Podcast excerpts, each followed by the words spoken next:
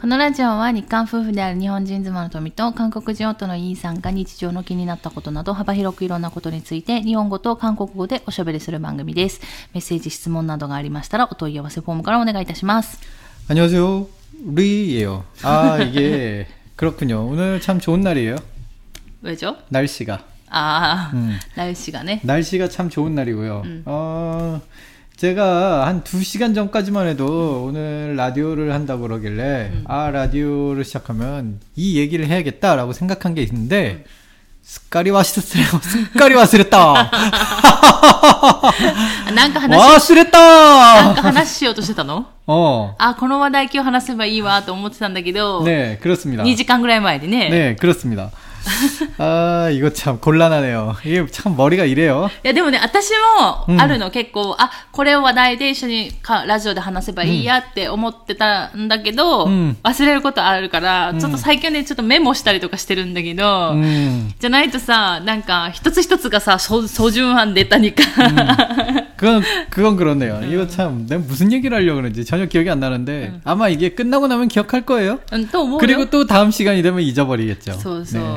그런 반복 속에서, 소. 어, 세상은 돌고 돌고, 인생도 돌고 돌고, 네.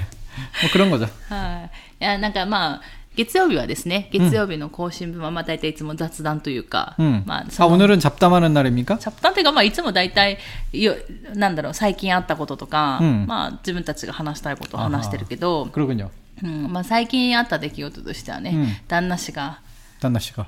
堀長습니다 아, 이게 한 3개월 주기로 한 번씩 오죠. 제 허리병이. 보면은 그냥 그런 것 같아요. 그 예전에 제가 20살 땐가, 그러니까 현장 일 막 시작했을 때, 그때 한번 허리를 크게 한번 다쳐본 적이 있어요. 물론 병원은 수술 같은 건 안 하고, 그냥 크게 다쳤다는 거는 그냥 허리에서 덜커덕 소리가 났거든요. 덜커덕 하는 그런 소리가 그냥, 허리가 그냥 뽀깍하고 반으로 부러지는 소리가 나더라고요. 그러더니 허리가 옆으로 확 돌아가는데 아 그때 진짜 번개가 그냥 진짜로 덜커덕 소리 가면서 그냥 머리 그냥 번개가 꽝 치더라고요. 어. 진짜 세상에 그렇게 아픈 고통은 제가 처음이었던 것 같아요. 아 어, 근데 그 고통을 그냥 이빨 깨물면서 응. 현장 일을 또 했어요 제가. 나가라 제가 그, 제가 굉장히 아픈데도 옛날에는 참 아픈 거 잘 참았습니다. 음. 그또그 시절이 또 그냥 좀 아픈 거, 또 허리 아픈 건 남들 눈에 보이지도 않잖아요. 그냥 소, 소, 제 소. 허리가 살짝 옆으로 간 것 뿐인데, 그래, 그냥 허리가 좀 이상하구나 하지. 제가 아프다 그러면은, 다들 뭐, 그렇게, 그렇잖아요. 뭐, 보이는 상처가 아니니까 다들, 아이, 뭐, 이 자식 뭐 하면서. 저도 이제 분위기상 저 혼자 빠질 수는 없었고, 그래서, 그렇게 한 일주일인가 뭐 계속 했더니 그냥 그대로 그냥 그 후로부터 이게 후유증이 생기더라고요. 그냥 주기적으로 한 번씩 허리가 그냥 비틀어져요. うんそうなんですよねねそれが突然やってくるんで、うんまあ、計画してたことが大体旦那氏のせいで台無しになるんですけれども、 저라고 이게 이렇게 되고 싶어서 이런 게 아니라 제가 젊은 시절로 진짜 돌아가고만 싶으면은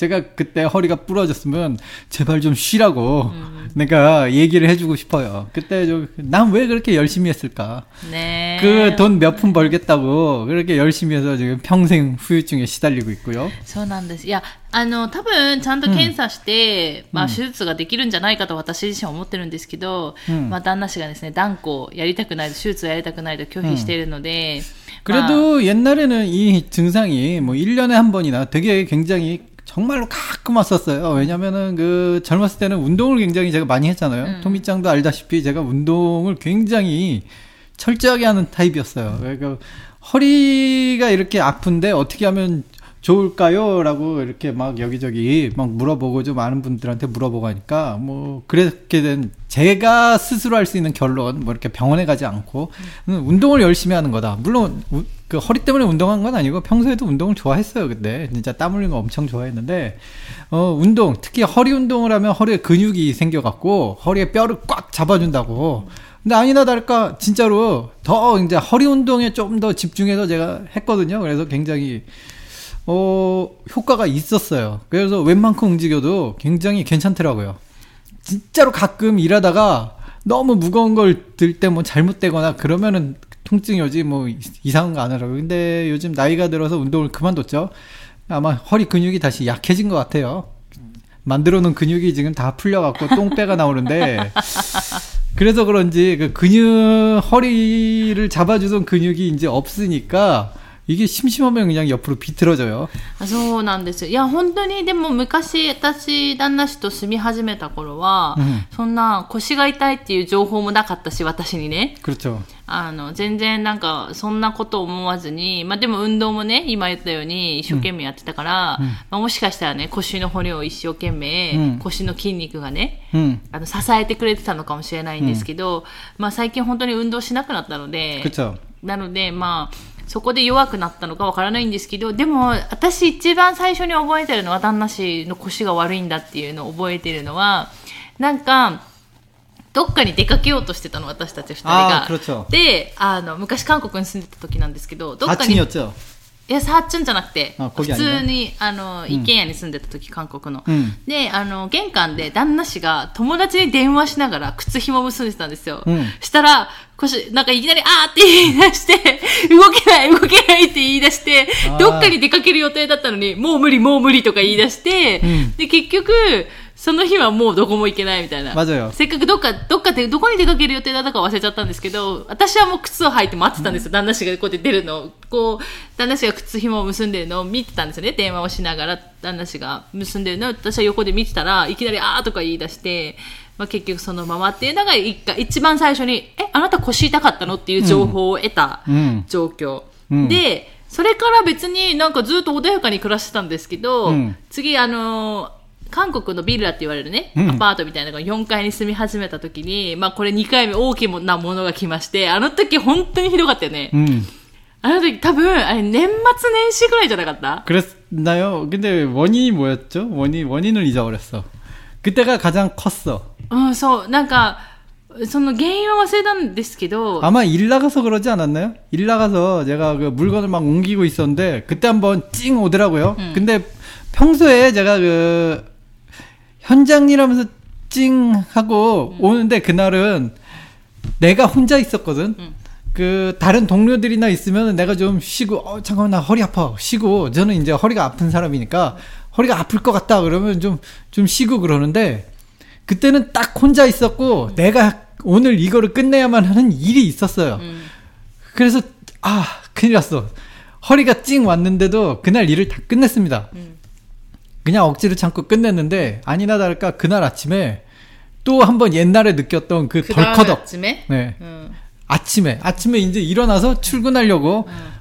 하니까 그냥 갑자기 그냥 침대에서 일어나자마자 그냥 앞으로 확 자빠졌죠. 그때 어떤 느낌이냐면 옛날에 처음에 허리가 부러졌을 때 그 느낌 네. 오랜만에 네. 지금까지는 그냥 찡 하고 점점점 허리가 아 아파 이거였는데 반으로 허리가 부러지는 그 느낌을 두 번째로 그때 경험을 했습니다. あの、その時はすごいお、お、多分年末年始ぐらいだったか、わからないんですけど、うんで、そうなっちゃって、冬、でも冬だった。うんうんで、なっちゃっ겨울이었죠 て、でもその時もう4階にいたんですね。で、エレベーターのない4階の、まあ、家に住んでたんですけど、もうとりあえず、家から出られないと。 음, 계단은 뭐 생각도 못하죠. そう。でもう階段降りられないから、とりあえず病院にも行けないんだよね。 음,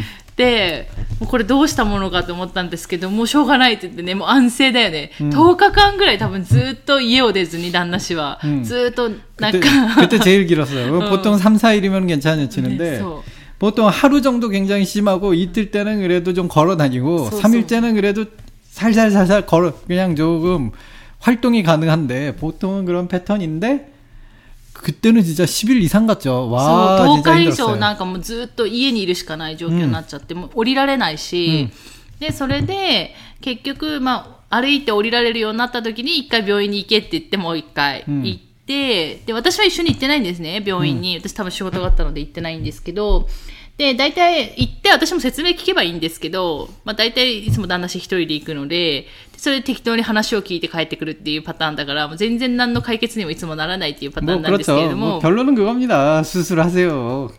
근데 でも、でも、 귀찮아요, 저는. でもその時に旦那氏が私に言ったのが、そこの医者が、 この、この腰は手術を失敗した、あの、骨みたいですみたいなことを言ってたみたいな。 응, 맞아요. 手術したことありますかって言われて、ないですって言ったら、 수술한 적이 있냐고 물어보더라고요. 아니요, 없는데요. 그러니까 신기하네요. 그러니까 오, 이거는 한 번 수술을 한, 한 사람이 다시 그 증상이 재발했을 때 나타나는 그런 사진이 찍혔대요. 그러니까 저보고 신기하더라고, 신기하다고 하더라고요.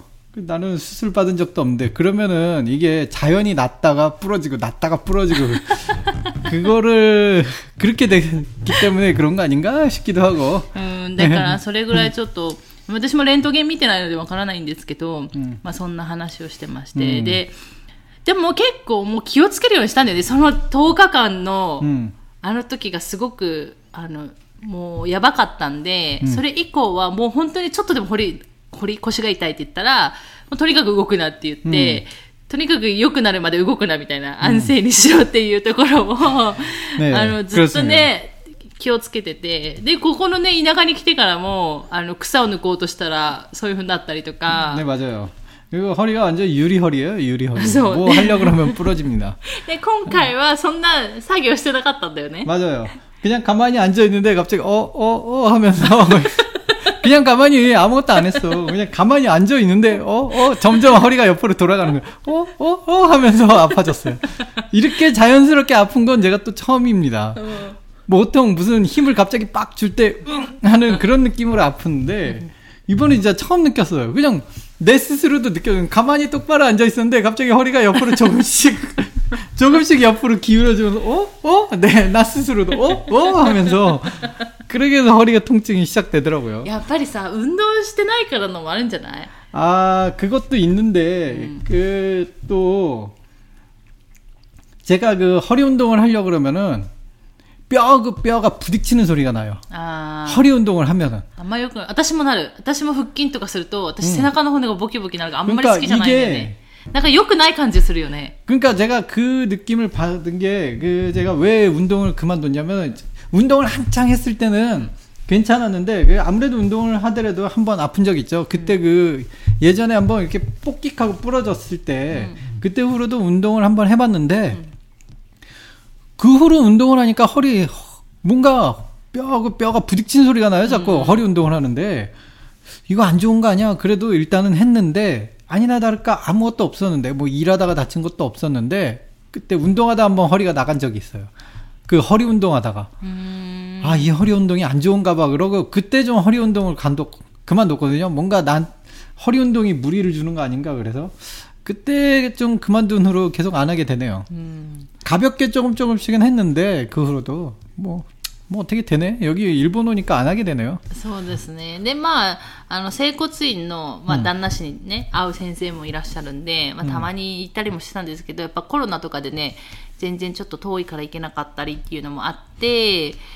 まあね、全然行かずにまた今はね、うん家ので安静にしてるんですけど。 뭐 이렇게 얘기하면 굉장히 그 굉장히 약한 노인네처럼 들리겠죠. うん。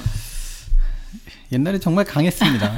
옛날 얘기로 だから 헷갈려. さ、そこの無理がさ、結局今に来てるわけでしょ 뭐 결론은 그런데 그 왜 있잖아요. 운동 선수들이 어 그 나중에 그 젊음을 땡겨 쓴다고 하잖아요. 나중에 늙어서 고생한다고 너무나도 그 평 운동 선수들이 운동을 너무 열심히 했으니까 그 운동 선수들은 피- 보통 사람들의 몇 배의 그런 능력을 지니고 있잖아요. 근데 그게 다 그 나이가 들어서 다시 돌아온다고 하잖아요.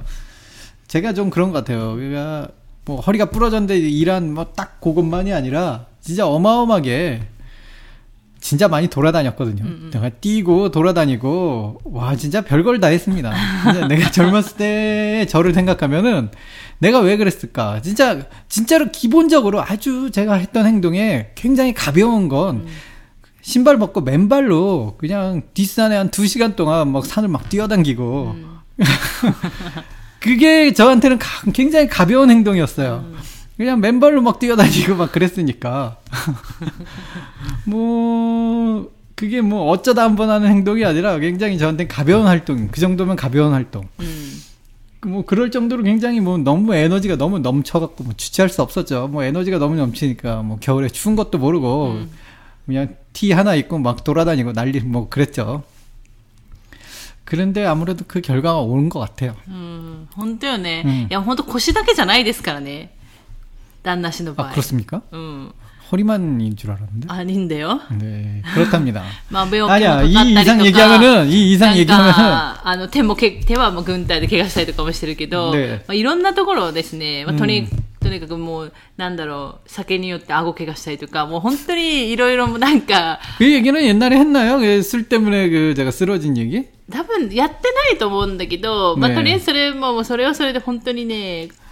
갑자기 그 얘기가 생각나요. 아, 뭐 생각난 김에 합시다. 뭐 오늘은 뭐 그냥 旦那氏の体の不調をね、 네 교화 제브. 맞아요. 그 그때가 한창 그 제 생일이었습니다. あれね、顎を怪我したんですけどね、本当にこれ整形手術したんじゃない、したぐらいのうん大、大事故じゃなくてなんだろう。 꽤 큰 저한테는 꽤 큰 날이었죠. 그 제가 그때 친구 제가 생일이어갖고 친구한테 전화를 했어요. 내가 오늘 그 술 술 산다, 술 쏜다 그러죠 だか 한국에서. ら旦那氏の誕生日だからね。 그죠? あの、韓国では誕生日の日に誕生日の人がお金、おごるんですよ。 응. みんなを呼んで。うんっていう風習だから。 후실 때니까 그러니까 뭐- 그냥 그냥 그 사람들 마음인데 で 보통은 も 그래. 大体みんなそうじゃん。 뭐 그런 것 だ 같아요. から、友達、なんか誕生日の人がいろんなうんものおごったりとかね。まず招待したりとかうんするから。 뭐 그래서 제가 친구한테 쏜다 그러고 어 그 정말 비싼 아, 저희한테 비쌌죠 일식집 그때는 저도 백수고 친구도 백수였어요 둘 다 돈이 한 푼도 없는데 제가 생일이라고 그 없는 돈 쥐어 짜갖고 그 일식집으로 갔습니다 회 먹으러 야 ね 굉장히 비쌌죠 食なしの二人がね、ね旦那氏が、けどまあ、お金ないって言ったけど、まあ、持ってるね、お金でなんとかっていうところで、ね、もうちょっと友達と二人でね。 네. 그래서 이제 실컷 먹었어요. 진짜 그때는 술이 오늘따라 되게 맛있는 거예요. 음. 그 친구랑 뭐, 야, 오늘은 그냥 술이 그냥 물인데 하면서 진짜 평소보다 훨씬 많이 마셨어요. 음. 왜 오랜만에 비싼 안주를 먹으니까 네. 아주 기분이 좋더라고요. 네, 그날 아주 얼큰하게 취해서 화장실을 갔는데 네. 제가 화장실에서 갔는데 기억이 없어요. 내가 토요일에 있다 토코마에 오해야 된다. 네, 그렇습니다. 토요일 친구한테 화장실 갈게 하고 있는데 그냥 갑자기 제가 차가운 바닥에 누워 그 엎드려 있는 거예요. 그, 그 잠깐 정신이 드니까 뭐 주변에 차 지나가는 소리 들리고 그냥 뭔가 입에 입에 막 뭐 흙 같은 게 씹히고 뭐 그런 거예요. 정신을 차려 보니까 그 뭐 이렇게 뭔가 되게 또 아파 얼굴이 되게 아파요. 그래서 그래서 아, 나 지금 술 먹다가 넘어졌구나라는 생각이 넘어져서 기절을 했구나라는 정신을 차리니까 아, 내가 지금 술 먹다 넘어져서 기절했구나. 그래서 근데 근데 얼굴이 너무 아파갖고 거기 그 뭐지? 그 화장실로 다시 뛰어가서 거울을 보니까 얼굴이 턱 밑에가 사- 다 찢어져 갖고 그냥 뭐 찢어져갖고 빵꾸가 나 있는 거 빵꾸가. 깜짝 놀랐어 난 진짜. 까- 덕이 빵꾸가 나는 게 깜짝 놀랐어요. 이거 뭐 그 살이 막 덜렁덜렁 덜이 그리고 아, 그때기에도 내미나상. 네, 아 그렇습니까? 네. 아 죄송합니다. 그래서 너무 놀래갖고 그 술집에서 친구가 기다리는 거 깜빡 잊고요. 제가 집으로 뛰어가서 119 불러달라고 어머니도 절 보고 굉장히 깜짝 놀랐죠. 뭐 그래서 119를 하고 어, 얘는 치카크데 넘는다네. 네. 음. 그러니까 바로 바로 옆에 집이었으니까. 음. 그래서 구급차에 실려가서 아. 응급실에 가서 갖고 이걸 꿰맸고 음. 그냥 병실에서 누워 있는데 친구가 절 오더니 나 아픈데. 날막 때리면서 이 새끼야 하면서 네 그렇게 없어져 갖고 나 돈도 없는데. 내가 나가지도 못하고. 그때 보니 아 그때 생각이 나더라고요. 아 맞아. 내가 쏜다 그러고 불러내놓고. 그 친구가 나는 내가 갑자기 사라졌으니까 そうだよね。だって友達はさ、まあ二人で飲んでて、まあ二人とも多分ベロンベロンだったんだろうけど、え旦那氏がさ、いきなりトイレ行って、そのままいなくなったわけじ 맞아 ゃん。 그렇죠 친구 입장에서는 そうじゃん。 난 돈도 없고 지갑도 そう 없는데 だだ旦那氏がおごるって言ってるわけだから、 맞아 別にね、 그 お金 맞아 そんな用意してないし。 맞아 근데 먹은 건 엄청나게 많고 그날따라 많이 먹었어 なんか友達としてはさ、なんか旦那氏が怪我してるのを心配どころじゃないよね。 그러니까 내가 그렇게 된 줄 うん 몰랐죠 そう、わかんないからね 네. 。 그리고 이제 그 당시에 이제 사고 난 걸 본 게 아니라 이제 다 깨매고 붕대를 붙여놨을까 사실 턱에 붕대만 있으니까 그게 그렇게 심한 상처라고 보이지는 않을 거 아니에요. 그냥 넘어져서 조금 다쳤겠지 했겠죠. 근데 처음에는 이제 붕대만 이렇게 꿰매기만 했어요. 근데 아무래도 내 턱이 제대로 안 움직이는 거예요. 그래서 그 다시 렌토겐 같은 거 찍고 다시 재검사를 해보니까 뼈가 이게 턱, 턱에 뼈가 두 개씩 달려 있다면서요. 그 뼈가 하나로 튀어갖고 없어졌대요. 그또 없어진 장소가 너무 애매해갖고 이게 수술이 안 된대요. 위험하다고. 오히려 수술 잘못하면 위험해진다고. 그래서 하나 남은 뼈를 그, 그 턱이 돌아가기 전에 고정을 합시다. 그래서 그 입, 입을 이렇게 철사로 꽉 다물, 다물게 시키더라고요. 그래서 그렇게 한 달 지냈습니다. 죄송합니다. 예, 지금 품격 있는 방송. 저희 리예요. 예, 네, そうなんです 그리고 だから、あの、それで多ね分その顎の骨が、まあちょっと、 네. なんかなくなったりとかしちゃって旦那氏が。だから結構あの、 なんだろう、整形する人とかも、顎の骨削ったりする人はね、ここ1ヶ月とか、もう、ガッて止めちゃうの。上下の歯を止めて、動かさないようにするのね。だから物が食べれなくなるんだよね、その間。だからちょっとストローが入る隙間だけ残して、 맞아요. あの、1ヶ月とかね、動けなくなる、するんですけど、い、でもね、それ痛そう、痛いんだよね、多分顎の骨って多分、やったことないけど、あの、顎の骨の手術だけいっぱい見たことあるから、なんか痛そうなんだよね。で、あーそれでもそれを겪었잖아요、 남편님은. 굉장합니다. 그게 좋아요. 수술할 때 아픈 거는 당연한 거고요. 그, 하지만은 이제 수술할 때만 아프니까 참을만 했어요. 근데 항상 입을 다물고 있어야 되잖아요. 이 생활이 굉장히 고통스러워요. 절대 외출을 못 해요. 왜냐면 물만 먹었잖아요. 그럼 이제 너무 자주 나와요. 어, 이 먹은. 게 신호 그냥 신호가 오면 바로 화장실로 뛰어가지 않으면 안 돼요. 응. 참을 수 있는 그런 게 아니에요. 그냥 뭐 그래서 절대 화장실 바로 옆에서 그냥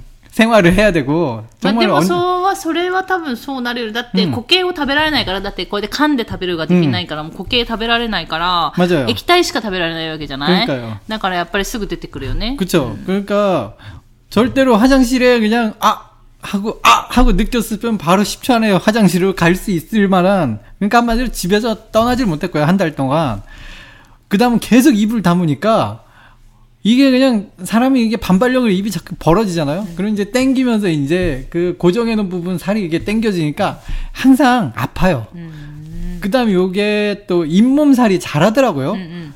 원래 이 박아놓은 못 위로 살이 막 자라요. 그 내가 그 의사 선생님한테 그 중간 이제 중간에 한 번씩 병원에 가잖아요. 이렇게 살이 덥는데 괜찮냐고 그러니까 괜찮대요. 이 돌팔이 의사가 괜찮다고 하더라고요. 돌파를 위해서.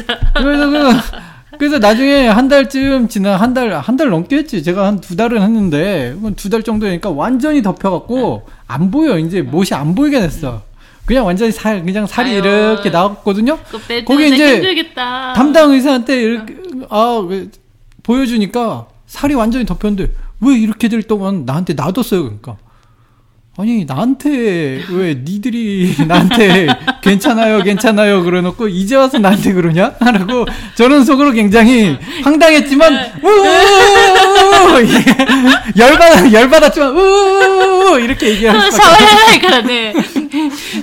아니 자기들이 괜찮습니다 그래놓고 나중에 왜 이렇게 날 때까지 나보고 나도 왜 의사한테 왜 아무 얘기 없었냐고 음. 어이 그동안 그동안 계속 꾸준히 보여줬는데 이- 이게 무슨 황당한 소린가 그래서 저보고 얼른 얼른 이거 뺍시다 그래갖고 급하게 또 그냥 갑자기 그냥 예정도 없었는데 또 수술실 들어갖고 그걸 떼갖고 또 하루 입원했네 참 그렇습니다 いや、なんかね、本当に、 응? あの、あんまりいい先生との出会いがないよね。 제가 좀 그랬던 것 같아요. 그 예전에 그 참 아픈 데도 많은데 머리 아프러 머리 아파서 갔는데 아무 이상 없습니다 소리 듣고 이상한데 나는 계속 머리가 아픈데 뭐 그런 느낌이었죠. そうそうそう。 음. だからなんか結構いい先生との出会いがなくて、いろいろね、結構苦労してきたんですけど、 음. まあ今はね、なんとかそこそこね、 음. なんか自分に合う先生にね、うん会えてきてるので、まあいい、よくはなってきてるんですけど、でもまだ腰についてはね、あの、 全然治す気がないので、旦那氏が。病院に行く気がないので、一応そのまま放ってますけど、うん本当はね、私としてはね、病院に行ってほしいんだよね。 음. 多分手術すればそれや良くなるんじゃないかと、まあ、レントゲン見てないからわからないけど、うん思ってるんだけども、まあ、それは本人の意思もありますから。で、顎に関しては、だからね、旦那氏の昔の写真と今の写、今の骨格？顔の輪郭がちょっと違うんだよね。うん結構、あの、エラが出てるっていうか、うん四角っぽい顔だったじゃない、 어렸을 때는 좀 약간 사각 너무 사각은 아닌데 そうそうそうそう。 그렇다고 若干ね 뾰족하게 튀- 튀어나오지도 않았어요. だけど、あの、今、まあ、インスタとかでね、まあ、ツイッターもそうですけど、旦那氏の顔写真見てる方はわかると思うんですけど、まあ、そんなにエラ出てる方でもないし、うんあの、三四角っぽい顔でもないっていうのは、あの、その、あの、 お酒飲んでベロンベロンによって、えーこけたせいっていうね。 어. 뭔가 그날 수술하고 나서부터 턱이 제- 살짝 이렇게 뾰족하게 そ 되더라고요. うそうそう。 어, 뭐지? 왜, 왜 이런 게 있을 수 だ 있냐? からあれじゃない 라고. 歯医者さんでさ、レントゲン取るたびに何か言われない 뭘요? 아무 하이- 얘기도 안 들어요. 歯医者さんとレントゲン取るとさ、あ、歯だけしか映らないのかなこの辺の、なんだろう。 거긴 내가 얘기하지 않으면, 않으면 몰라요. 아, 그 다음에 저- 내가 아 해보세요. 그러면 아 이게 입이 살짝 옆으로 벌어지거든요. 저는 아무래, 아무래도 옛날에 다친 게 있어서 아무래도 이제 그 옛날에 그거 하고 그거 얘기하면은 알아듣는데 뭐 특별히 얘기 안 하면 모르더라고요. うーん。もうわからん。まあそう、もう日本でね、歯医者さんちょっとまだ行ってないんでわからないですけど、まあね、歯医者さんもやっぱいろいろあるから、まあそういうのがあったりとかして、だからその整骨院に行った後とかは結構口の開き方がね、楽になったりとかするんだよね。うんその骨も맞아요 整えて、の整えてくれるから、その整骨院の先生が、歯のね。 제가 입을 크게 벌리는 걸 별로 좋아하지 않거든요. 입을 크게 벌리면 이게 이- 입이 옆으로 벌어지기 때문에 그 턱뼈가 덜컥덜컥 소리가 나요. 음. 그래서 이제 너무 크게 벌리는 거 별로 좋아하지 않거든요. 근데 그 접고런에 한번 선생님한테 턱이 이렇습니다. 그러니까 턱 몇 번 만져주니까 오랜만에 턱이 똑바로 벌어지는 거예요. 신기한 경험을 했습니다. 이게 얼마 만에 턱이 이렇게 똑바로 벌어지지? 하면서 だから本当はけ結構、あの、苦渋にこぎ、谷抜けちょうんで、うん なんせ1時間半ぐらいかかるところなんで遠いんですよ。 음. だからあんまりね、なかなか今コロナもあって行けないので、やっぱタイミング見ていつも行かないといけないというのもあって、なかなか行けなくて、 음. 最近ほんと1年ぐらい行ってないんですけど、だからね、腰もね、そこでやってもらうとちょっと良くなったりとかするんですけどね。 근데 아무래도 이제 턱이 이제 약해지다 보니까 제가 식생활도 바뀌더라고요. 이제 이 없으신 분들이 이제 먹는 게 바뀌듯이 저도 바뀌더라고요. 그 토미짱 제가 저도 옛날엔 고기 좋아하고 그랬는데 일단은 고기는 굉장히 오래 씹어야 되잖아요. 턱이 약해지고 나서부터 고기가 이제 오래 씹기가 힘드니까 고기가 점점 점점 싫어지는 거예요. うん。 간단히 씹고 간단히 삼킬 수 있는 음식들이 좋아지더라고요. 그러다 보니까 제가 고기를 점점 점점 안 먹다 보니까 또 그냥 안 먹게 되고 별로 생각도 없게 되고 그래 뭐 그렇게 되는 결과가 나 나왔습니다. 뭐 덕분에 뭐 토미짱이 제 고기를 다 먹고 있죠. そうね。私肉好きなんで私が食べるんですけど。うんまあでもそれはあるかもしれないよね。 음, やっぱりだから歯って大事だよね。歯っていうか、 음, まあ体のさ、どの部分も、 다 중요하고요. そう、不必要なものはないなと思う。うん맞아요 まあ脂肪はちょっと不不必要だったりするけど、たまにはね。 うんまあでも脂肪もね、なきないといけないものだったりもするから。不 다 必要 중요합니다, 여러분. 네, 그 그렇죠. 제가 몸 여기저기 안 아픈 곳이 없어요. 뭐 허리도 아프고 신장은 하나 없어져 있고 뭐 난리를 난리가 났습니다. 맹장 수술도 받아봤고 그거 참 없는 게 本当よ 많아요. ね、本当よね。 참 제 몸이 고생 많이 했습니다. うん。 그러니까 진짜 다 중요합니다. ねだから、 진짜 몸 건강하세요, 여러분. そうです。 제가 그 이 시골에서 이렇게 요 안정을 취하는 게 다른 이유가 아니에요. 그 젊었을 때 너무 고생을 해서 이제는 좀 편히 살아야겠다 하고 제가 그런 것 때문에 이렇게 사는 거지. 제가 근데 뭐 사- 일할 의욕이 없는 거 아닙니다. 今回さ、まあ、ね私がいない間に、まあ、ね腰腰がまた痛くなったわけじゃん。ちょっと曲がっちゃって。ねで、その間に、もう大体腰痛くなるその日はもう寝てないといけないんだよね。 네. もう寝るしかないっていうところなんですけど、で、 맞아요. その日 안정해야 되니까. そう。で、その日はちょうど掃除の日だったらしくて。 맞아요 でもそれがね、タイミング良かったのが、ロボット掃除機を買ってたおかげで、 맞아요 掃除だけは綺麗にできるっていうね。 제가 침대에 누우면서도 아 로봇 청소기 아리가또 이렇게 아리가또 그런데 침대에 누워 있는데 얘가 자꾸 내 얼굴을 팡팡팡 치더라고요. 그만 쳐. 나 허리 못 움직이는데. 가만히 누워있는데 내, 내 얼굴에 와서 콩콩콩콩 막 자꾸 저한테 막 부딪히는데 아, 침대 위인데 왜 부딪히냐 했지만 사실 침대가 아니라 매트리스예요. 그래서 얼굴이 부딪힙니다. うち普通に布団引いて寝てるので、畳のね、あの 아, 部屋 얘가 に 내 몸에 올라오려고 굉장히 노력을 많이 그냥 전신을 다 두들기더라고요. そりゃそうだよね、多分ね。 그래서 だってこうやって障害物ないかっていうのを見ていいから、ね。 그거 하나 빼고는 다 좋았습니다. 本当よね、ゴミ一つ落ちてないね、ねお 맞아요 家になっちゃうから。 네. はい。ということで、えー今日はですね、ね旦那氏の、え 맞아요 ー体の話をしてみました。本当に皆さん、体は重要ですので、えー健康を大事にしてですね、過ごしてもらったらいいかなと思います。ということで、えー今日も最後まで聞いていただいてありがとうございました。また次回の放送でお会いしましょう。さようなら。 감사합니다.